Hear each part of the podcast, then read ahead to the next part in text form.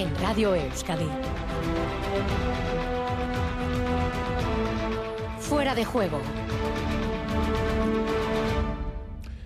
Gabón, buenas noches, bienvenidos y bienvenidas al Tiempo del Deporte en Fuera de Juego, un programa que les va a ofrecer lo más granado de la actualidad, que pasa inevitablemente por la Vuelta a España con la exhibición de Benepul en la sexta etapa. Aunque ha sido segundo, ha asestado un duro golpe y se coloca líder. El pico Jano en Cantabria ha hecho daño en una jornada durísima. Al margen del ciclismo, hay otros temas del día.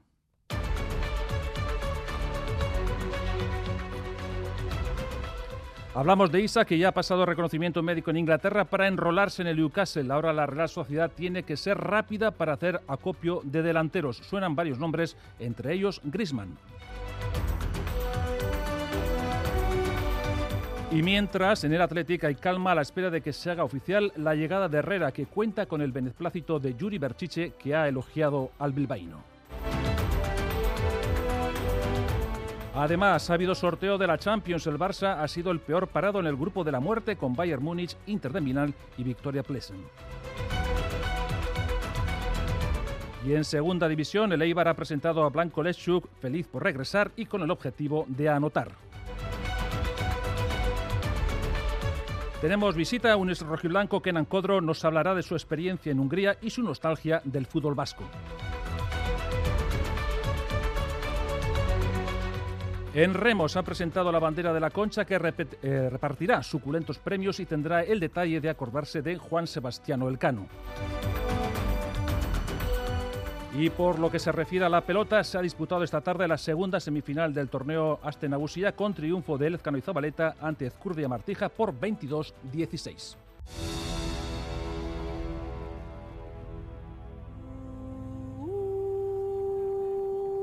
Vuelta 2022 en Fuera de Juego.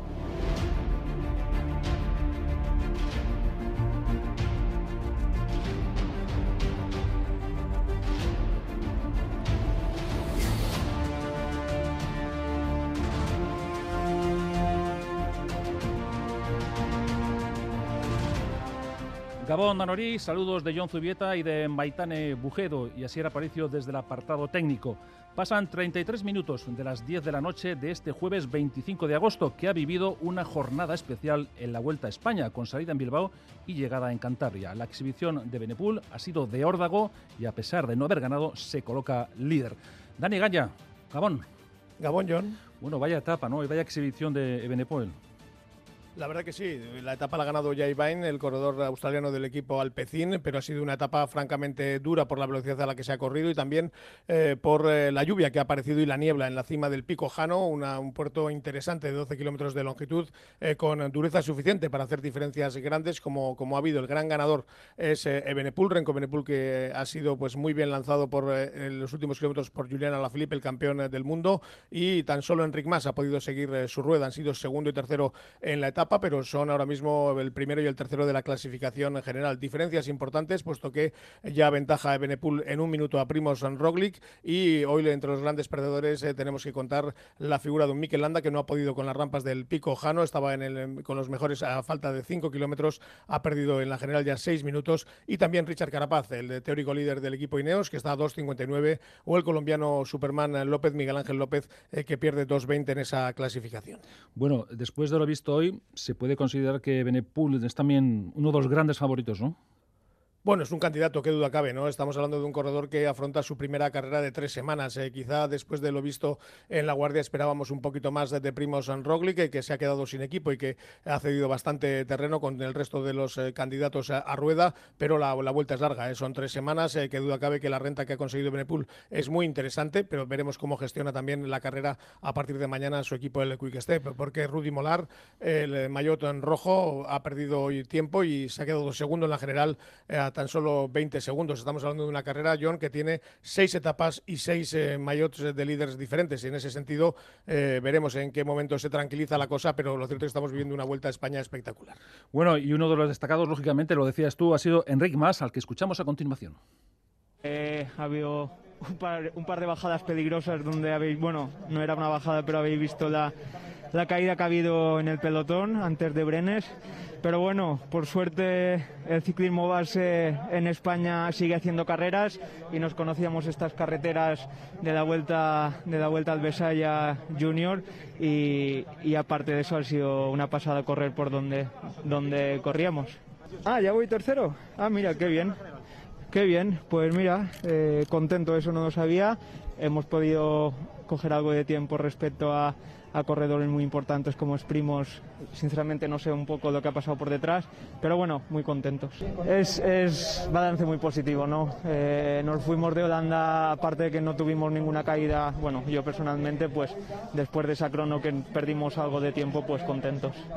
No, sabíamos, así como han corrido al final, pues sabíamos que iba a arrancar y, y era fácil intentar, bueno, era, era fácil un poco pensar lo que iba a hacer Renko.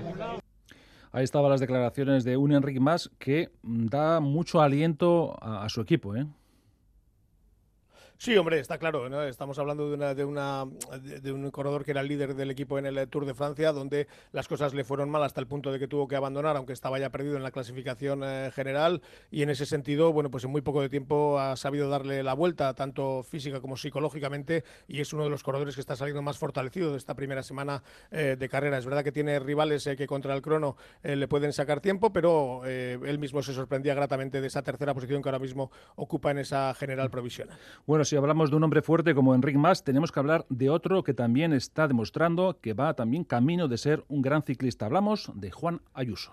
Eh, bueno, ha sido un día muy duro, la verdad. Eh, sobre todo con la lluvia. El puerto ya de Brenes, bueno, me lo conocía de cuando era juvenil, entonces tenía buenos recuerdos.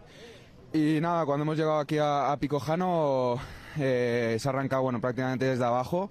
Y yo he ido un poco a mi ritmo, sí que por ejemplo Roglic y, y esta gente se ha ido por delante, yo he ido, me he quedado prácticamente en, en toda la subida en terreno de nadie, siempre a mi ritmo, llegué a pillar al grupo de Roglic y bueno, como me sentía bien arranqué y luego pues creo que con la niebla no veía nada, no sé cuánto me han sacado delante, no sé cuánto he sacado detrás, pero bueno, creo que estoy contento, creo que eh, voy reencontrando sensaciones porque el- cuan- los primeros días aquí en España me han costado bastante, entonces bueno, contento de que, que- de que vaya mejor y espero, espero seguir. Bueno, pues habrá que seguir intentando mejorar y, y vamos a por todas. Bueno, eh, él tiene los galones, ya tiene más experiencia que yo, eh, al fin y al cabo no sabemos si yo pues en el día X voy a, voy a explotar, ¿no? Entonces creo que está bien pues mantener las dos bazas y bueno, yo intentaré seguir siendo regular y siempre estando ahí. Bueno, yo creo que estoy aprendiendo, ¿no? Eh, yo creo que, que van de la mano el sacar un buen resultado y aprender y yo creo que si doy lo mejor no me puedo pedir nada más y, y yo creo que eso se llama aprender. Se llama Aprender y este chaval tiene madera de ser gran ciclista. ¿eh? Sí, ciertamente. También lo es eh, Carlos Rodríguez, eh, que también está en el top ten. Hoy efectivamente Ayuso ha sacado más tiempo y cuando hablaba de los galones hablaba de su líder en el equipo, que es el eh, portugués Joao Almeida, que ya estuvo peleando un podium en el Giro de Italia, que es décimo en la clasificación general. La verdad es que tanto Carlos Rodríguez como Juan Ayuso son las grandes promesas de- del ciclismo español y en ese aspecto los dos están cumpliendo con creces en este inicio de la vuelta. Bueno, hablamos de la séptima etapa, la de mañana. ¿Qué esperas? Porque parece que va a haber bastante batalla, ¿no? Bueno, vamos a ver, es una etapa larga de 190 kilómetros eh, con salida en Camargo, llegada a Cisterna, siempre en territorio cántabro, hacia el interior. Primero habrá que mirar al cielo para ver eh, pues eh, qué meteorología hace y después está el puerto de San Glorio a 60 de meta, un puerto de primera categoría muy exigente. Yo entiendo que en algún momento también pues los equipos de, los líderes van a intentar pues bajar un poquito la alta velocidad a la que se está corriendo la carrera y quizá mañana sea un día muy apto para que la fuga pueda llegar a la línea de meta. Bueno, vamos a hablar de otras cuestiones, si te parece, y nos centramos, por ejemplo, lo que ha sucedido en Alemania. Bueno, en eh, la primera etapa de tras el prólogo, en eh, la vuelta a Alemania, donde ha habido malas noticias en principio para Movistar, porque Caleb Iwan, que llevaba una temporada francamente nefasta como velocista, tanto en las, tres, en las dos grandes en las que ha participado, no ha conseguido la victoria y esta vez sí que el corredor del Loto ha levantado los brazos. Unos eh, daños en forma de puntos que se han, pues digamos, minimizado por el buen tercer puesto de Max Canter del equipo Movistar y también por el resultado obtenido hoy por, eh, por Enrique Mas, una carrera al sprint, donde Pello Bilbao sigue eh, bien clasificado a 12 segundos, los que perdió ayer en el eh, prólogo, una, una vuelta a Alemania que no ha hecho más que comenzar. Tour de Porvenir, jornada de descanso y mañana. Pues mañana empieza el tríptico ya alpino donde finaliza la carrera, hoy tras la jornada de descanso, todo el mundo ya mirando a la jornada de mañana. Mañana se llega en alto a la Tosir, un, eh, un puerto pues francamente exigente en el que eh, sigue dominando Hepman, en el que tiene todos sus, sus rivales eh, como atacantes y en los que esperamos que siga la progresión de, Igor Arrieta. Recordamos que el Navarro es vigésimo en la clasificación general. Bueno, y en cuanto a Poitou Challenge, pues doble sector en el día de hoy. Por la mañana triunfo en la prueba en, línea para Marc Sarro, 3 de 3 eh, al sprint para el corredor de la G2R y por la tarde contrarreloj eh, decisiva que ha ganado el subcampeón europeo Stefan Kuhn, el suizo del equipo Grupama, que ha, ha batido todos los eh, registros eh, con una buena pues una buena prestación de, de Johnny Zaguirre, que ha sido eh, sexto y que es sexto en esa clasificación eh, general. También ha estado bien Chomin Juaristi, que es decimocuarto y buen resultado también para Ivonne Ruiz, el alavés del Ken Pharma, que se mete entre los 20 primeros mañana, última jornada de este Tour de Poitou-Charentes, con la llegada a Poitiers, 180 kilómetros absolutamente planos. Y en cuanto al apartado femenino, también hay que apuntar a una cosa, ¿no? Sí, dos, dos carreras importantes, una de, de, primer nivel internacional, eh, la Kate Brece en, Bretaña, eh, triunfo para el Movistar, el equipo navarro que ha conseguido la victoria con Emma Norsgaard, batiendo al sprint a Silvia Pérsico y ha comenzado también en Italia el Tour de la Toscana, cuatro días, eh, con una prólogo que ha sido ganada por la polaca Agnieszka Skalniak, mientras que eh, Siorcha Isasi, la corredora de Neikat, ha ocupado la trigésima posición. Bueno, si no hay nada más que apuntar, ¿lo dejamos así o te atreves a dar un pronóstico de cara a la etapa de mañana de la Vuelta a España? Bueno, ya te digo, el pronóstico que me atrevo a dar es que va a llegar la, la, escapada y ojalá, aunque están sufriendo mucho, alguno de nuestros ciclistas puede estar dentro de ella. Pues a ver si es verdad, Dani. Muchas gracias. Es que recasco. Agur.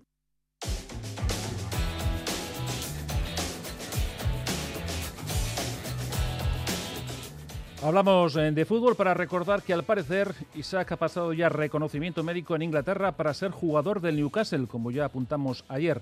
Ahora la Real Sociedad tiene que hacer uso de los 70 millones del traspaso y los nombres se suceden. Dembélé del Olympique de Lyon, Sadik del Almería, Griezmann, aunque ha dicho Cerezo que no se mueve, Cavani, Sorlot. Se suceden los nombres cuando faltan escasos días para la conclusión del mercado de fichajes. Entre tanto, el Athletic no hace oficial la llegada de Ander Herrera, que firmará por dos años. Parece cuestión de muy poco tiempo. El bilbaíno ha sido tema recurrente en la rueda de prensa de Yuri Berchiche, que desea el regreso de Ander ojalá venga, ¿no? porque creo que el fichaje de Ander sería bueno para, para el club, para, para, el equipo, creo que vendría a sumar eh, toda la experiencia que ha adquirido fuera y aparte de eso creo que futbolísticamente estamos hablando de, un jugador eh, muy muy bueno y, y, que creo que nos podría dar un plus. ¿no? El lateral guipuzcoano también se ha referido a Valverde yo personalmente estoy muy contento con Ernesto, ¿no? Y creo que, todo el equipo también. Creo que es un entrenador eh, muy directo, que, sabe eh, a lo que el equipo quiere jugar, que, te dice las cosas eh, claras y, la verdad que en ese sentido creo que todo el equipo estamos, estamos muy contentos. Está claro que cada entrenador eh, trae su librillo y, bueno, Ernesto, pues bueno, es un entrenador que creo que que le gusta que, el equipo sea muy vertical, que, tras robo, pues bueno, intentemos eh, mirar hacia adelante lo más rápido posible y, luego, pues cuando en cuanto a eh, en cuanto a defender, pues bueno, intentar el balón, o sea, intentar robar el, el balón lo más arriba posible, ¿no? Para, para finalizar lo antes posible. En cuanto a Osasuna, quiere decir que no hay dos sin tres. Se mide mañana al Betis en Sevilla en un duelo más que complicado que Yagoba Arrasate acoge con ilusión. Y queremos todo ¿eh? también. Sí, sí, estamos ya pensando en el partido de mañana, donde tenemos un gran rival enfrente, donde el año pasado nos superó eh, claramente. Desde que hemos vuelto a Primera División no hemos ganado, entonces tenemos que mejorar las, las prestaciones, pero creo que estamos en, en, buen momento y sobre todo con ganas de, de, demostrar fuera de casa y ante un gran rival también que, que estamos bien. ¿no? Entonces lo afrontamos como, como un reto ilusionante. No, yo estoy más contento si tenemos nueve puntos, ¿no? que una cosa trae a la otra, claro que sí, pero no por el liderato en sí, ¿no? porque creo que, que esas cosas a nosotros, pues bueno, yo entiendo que la gente se puede ilusionar o esas cosas, pero lo que realmente vale son los puntos, tenemos seis, estamos encantados, pero queremos, queremos más. Y un apunte más de la Real porque Aritz Elustondo cumplirá 200 partidos y con tal motivo el club ha emitido un vídeo que resumimos. Egun bete nitunen e, arro sentitzen nintzen eta berreun e, lortuta ba, ba ze, ze esanik ez, ez? Azkenen e, ba, bueno, seinale da partidu joko ditutela, e, hemen oso guztua nagola eta azkenen bazuk izan bezala ja, urte desente damazkitela lehenengo taldeen.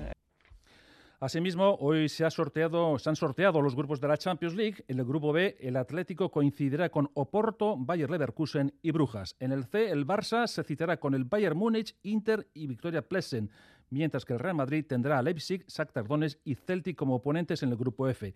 El Sevilla está encuadrado con el Manchester City, Borussia Dortmund y Copenhague. Seguimos con más fútbol, bajamos un escalón, nos vamos a hablar, por ejemplo, del Eibar que esta mañana ha presentado a Blanco Leschuk, que regresa con el gol como gran objetivo.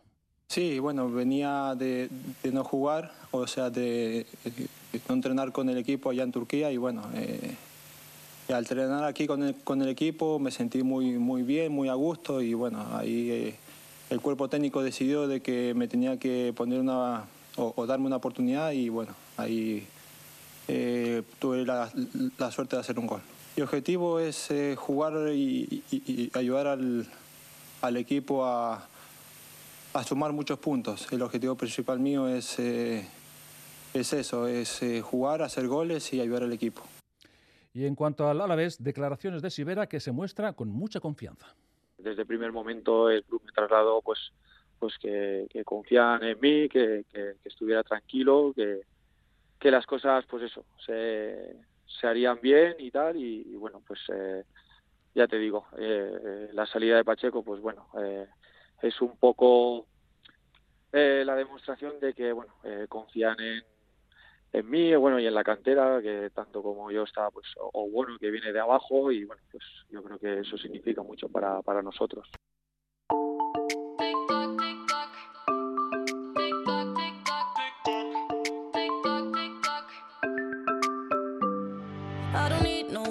22 horas 47 minutos y hablamos ahora con un viejo conocido de la afición vasca que está viviendo una experiencia única en Hungría, enrolado en el Ferbar, un club histórico. Eh, Kenan Codro, Gabón, buenas noches. Hola Gabón, buenas noches. Bueno, ¿cómo está siendo esa experiencia lejos de Euskadi? Bueno, la verdad es que bien. Al principio un poco, un poco costosa, pero bien. Ya adaptado, ya contento y las cosas bueno, pues están saliendo bien, así que muy bien. Eh, háblanos un poquito de, tu equipo, porque no es muy conocido por aquí. Bueno, sí que es verdad que no, es muy conocido eh, en España, pero bueno, es un, es un club histórico, es un, es un, club conocido aquí en Hungría, en, la zona europea, sí que es verdad que ha estado muchos años en, competiciones europeas.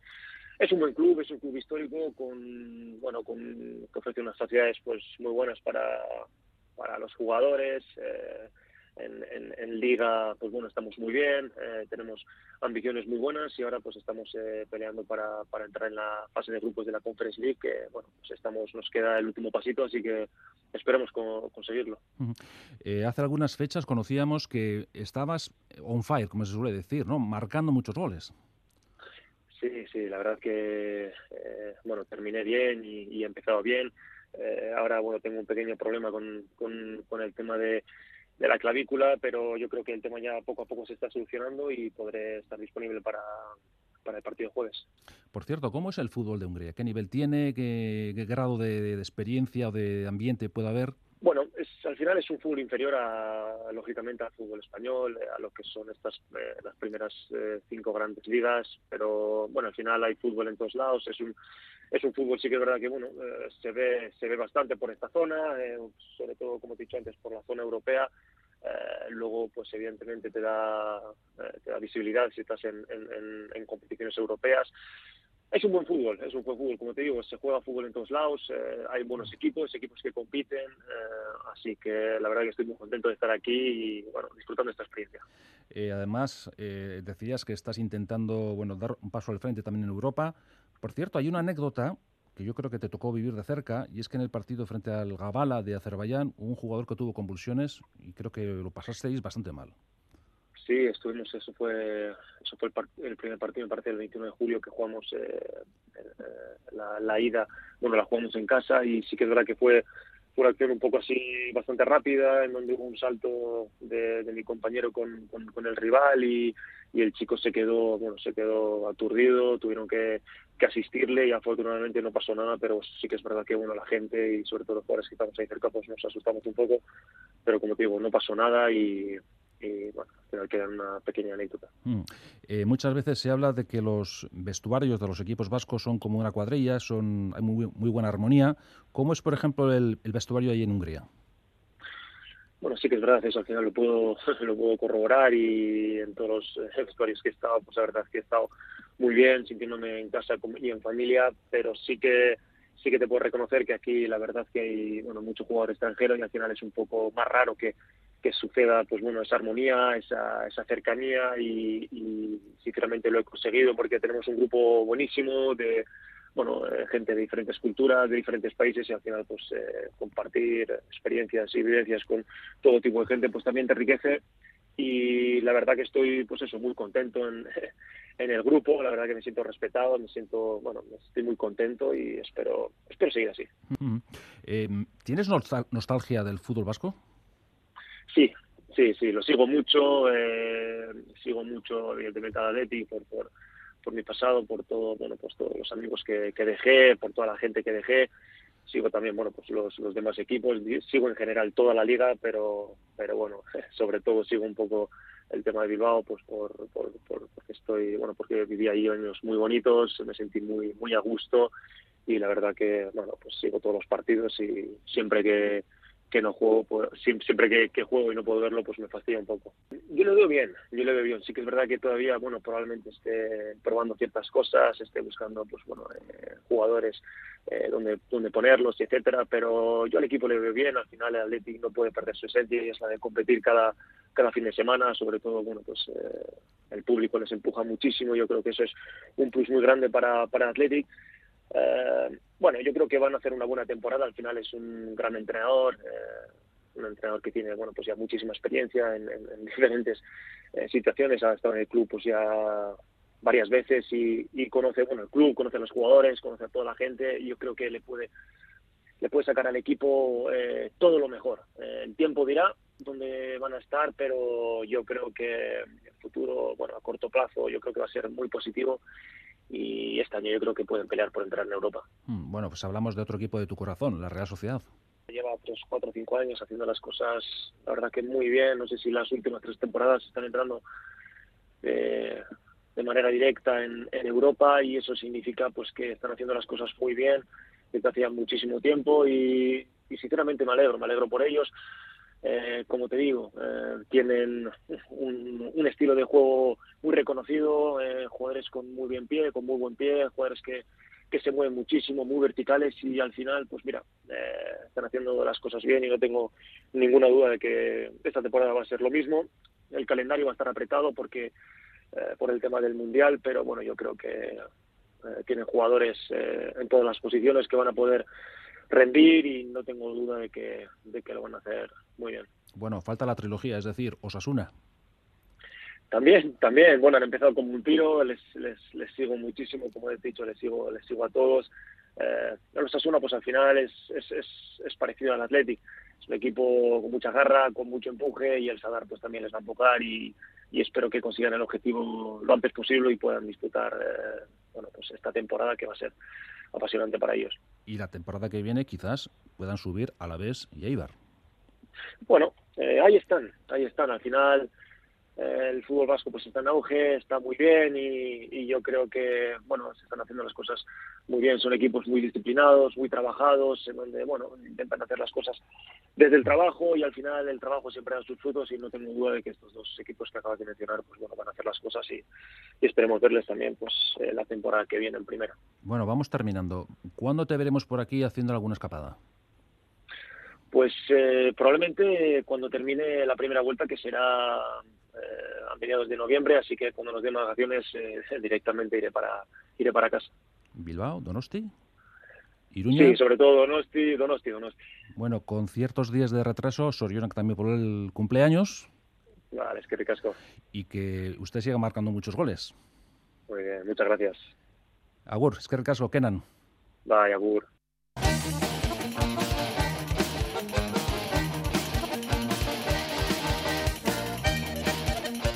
En el apartado Pelotasales se ha disputado esta tarde la segunda semifinal del torneo de la Aste Nagusia de Bilbao entre el Ezcano Zabaleta y Ezcurdia Martija con triunfo de los primeros por 22-16.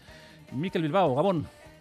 Gabón John, pues ¿qué ha pasado? ¿Qué ha pasado? Pues que en el Vizcaya ha mandado Zabaleta, el zaguero de Charren ha dominado Martija, el Ezcano ha sacado partido a ese dominio, incluso eh, Zabaleta ha terminado siete tantos y ha sido clave el despegue de la pareja azul en la segunda parte del encuentro. Después del abrazo a 11, el zaguero de Charren ha desnivelado el duelo hacia el lado azul. Necesitaban lavarlo un partido como este después de dos derrotas consecutivas y de un periodo, podemos decir, sin chispa. Sí, la verdad que, bueno, hace unos días tuve una semana de, seis partidos, eh, acabé bien esa semana, la verdad, pero, pero bueno, luego yo creo que, estos últimos días, bueno, me ha llegado un pequeño bajón, yo creo que no, estoy igual de, frescura de juego y, bueno, de confianza también, al final yo creo que es normal, ¿no? Eh, en un verano de, tantos partidos tener alguna semana un poco más, más de bilucha, pero bueno, hoy hemos vuelto a jugar un buen partido Daniel, Daniel y yo y, bueno, eh, esa es la línea y, a ver si el sábado podemos hacer otro buen partido. Han ganado el Ezcano de Zabaleta por 16 a 22 en un partido de 531 pelotazos y que ha rebasado los 65 minutos de duración. Ezcurri y Martija lo han intentado, pese a la derrota, han podido recuperar las llamadas buenas sensaciones, en especial Martija en la barra acumula ya cinco derrotas consecutivas. Hoy, y ante el dominio de Zabaleta, a Ezcurdia no le quedaba otra, o no le ha quedado otra, mejor dicho, que buscar el llamado riesgo. He jugado un poco, un poco al límite también, tenía que intentar hacer los tantos, bueno, ahí tengo una sensación un poco agridulce porque tenía muy buenas sensaciones, pero igual tres tantos que tenía hechos pues he pegado chapa y bueno, con esa pena, ¿no? Porque si esos tantos se hubiesen salido a favor, pues creo que todavía sería el marcador más apretado, pero no, hemos intentado hacer lo mejor posible, creo que José luego de segunda mitad para adelante ha dominado, le ha dado de medio frontis y le ha dado una velocidad terrible y arrimaba y nos ha hecho mucho daño con ese pelotazo, ¿no? Y creo que Daniel también ha hecho un gran partido, con la derecha no ha fallado ni una, con la zurda pues cuando tenía, todos sabemos que el peligro que tiene. Y bueno, con esa pena, ¿no? Que hemos competido, pero no, no ha podido ser. Ante cerca de 900 espectadores, esto nos ha dejado el Ezcurdia Martija 16, el Ezcano Zabaleta 22. Por lo tanto, el Ezcano Zabaleta se medirán en la final a Lasso, a Lasso Mariez Currena, una final que promete mucho. Partido final que promete mucho. El Ezcano y Zabaleta tendrán que hacer frente a la que hoy en día puede ser la mejor pareja del verano. Si Lasso está bien, ¿qué decir de Mariez Currena? El de Berriozar ha ganado sus últimos cinco partidos, los dos últimos en Bilbao. El lunes y ayer miércoles. Marezcu se ha convertido en el, en el zaguero del verano y ese estatus, por así decirlo, lo quiere asaltar Zabaleta el sábado en la final. La verdad, los dos están ahora en una forma terrible, ¿no? Eh, Unai también igual quizás eh, el principio de, agosto pues igual no estaba tan, tan bien que ahora, pero bueno, el otro día, la semana pasada, se vio que, que en Zarauz eh, hizo un partido muy bueno contra nosotros, eh, está muy fresco, Mariz Currena también, el otro día le vi aquí en la tele que hizo un, partido terrible, al final yo creo que este frontón es un, frontón que, a ellos dos les va yo creo que les gusta y, bueno, eh, en la forma que están y, en este frontón va a ser muy complicado, pero lo intentaremos. El Zabaleta buscará el sábado su tercer título en Bilbao. Ganaron como combinación las ediciones de 2016 y 2018. Y no olviden tampoco que el Lasso es el último delantero ganador del torneo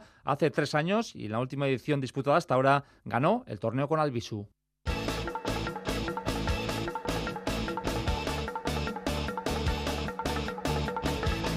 Casi sin tiempo hablamos de rema porque hoy se ha presentado la bandera de la Concha con un sello especial. Vamos a escuchar al alcalde de Donostia, a Eneco Goya. Se celebra el 500 aniversario de la Vuelta al Mundo, protagonizada por un vasco, por un guetarriarra, Juan Sebastián Elcano. Concretamente el 6 de septiembre, que es festivo, es el día en que se conmemora su llegada después de, de dar la vuelta al mundo. Y con ocasión de este aniversario, pues también la bandera de la Concha tendrá un gesto a lo que fue esta gesta. Por una parte, tendremos eh, la Caravela Veracruz en la Bahía durante el primer domingo, el 4 de eh, septiembre, y además se ofrecerá la posibilidad de conseguir 10 invitaciones para poder ver eh, esa, sesión de, la regata de las regatas de traineras desde el propio barco Veracruz. Y para, terminar, dos apuntes del US Open para decir que Nadal y Alcaraz se podrían ver en una de las semifinales y también que el serbio Novak Djokovic ha anunciado que no va a participar porque se niega a vacunarse. Hasta aquí el tiempo del deporte, no hay tiempo para más. Mañana especial atención a la vuelta a España. Agur.